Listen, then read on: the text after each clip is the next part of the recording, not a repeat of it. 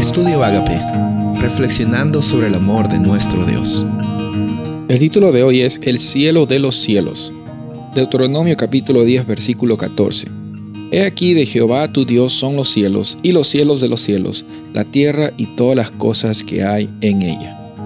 Es muy claro eh, el mensaje de Deuteronomio. Dios siempre es el que da la iniciativa para alcanzar a la humanidad, es el que nos da la oportunidad de libertad y restauración, es el creador de los cielos y la tierra. Y aquí en este libro, también en este versículo, encontramos el término los cielos de los cielos. Aquí, como hemos leído, dice, de Jehová son los cielos y los cielos de los cielos. Interesante esta forma de que eh, fue escrita eh, el poderío, la soberanía de Dios. Me, gusta mucho esta expresión porque nos dice de que Dios es el, el creador de todo.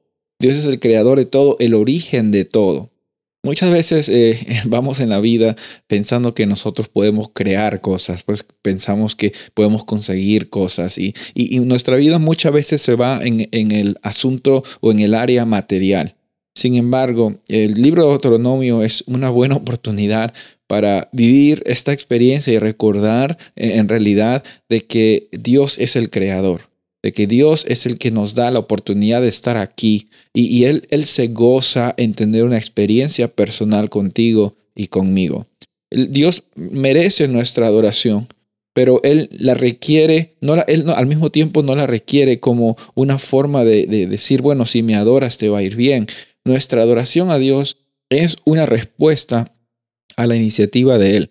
Y la iniciativa de Él no es un trabajo, no fue un sacrificio necesariamente para Dios, sino Él lo hace porque es consistente con su naturaleza.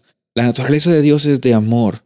Él es amor. Él no solamente tiene amor, Él es amor. Y el amor verdadero no es egoísta.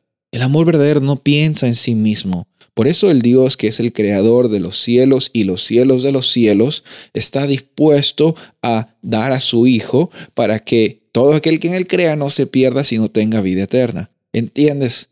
Es muy hermoso saber que Dios es nuestro creador, es soberano, es poderoso, pero ese poder Él no lo usa para manipular a su creación, todo lo contrario, lo usa para servir a su creación, porque el amor verdadero es desinteresado.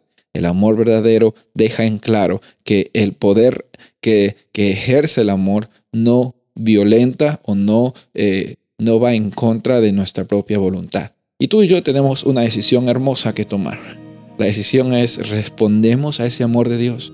Naturalmente, si vemos en la Biblia cómo Dios interactuó con las personas, vemos de que la respuesta que, le damos a Dios al decirle sí nos va a traer bastantes bendiciones no bendiciones materiales necesariamente, pero sí bendiciones en nuestro propósito, en nuestra libertad y con la certeza saber al saber de que nuestra identidad está basada en Cristo y nadie nos la puede quitar. Soy el pastor Rubén Casabona y deseo que tengas un día bendecido.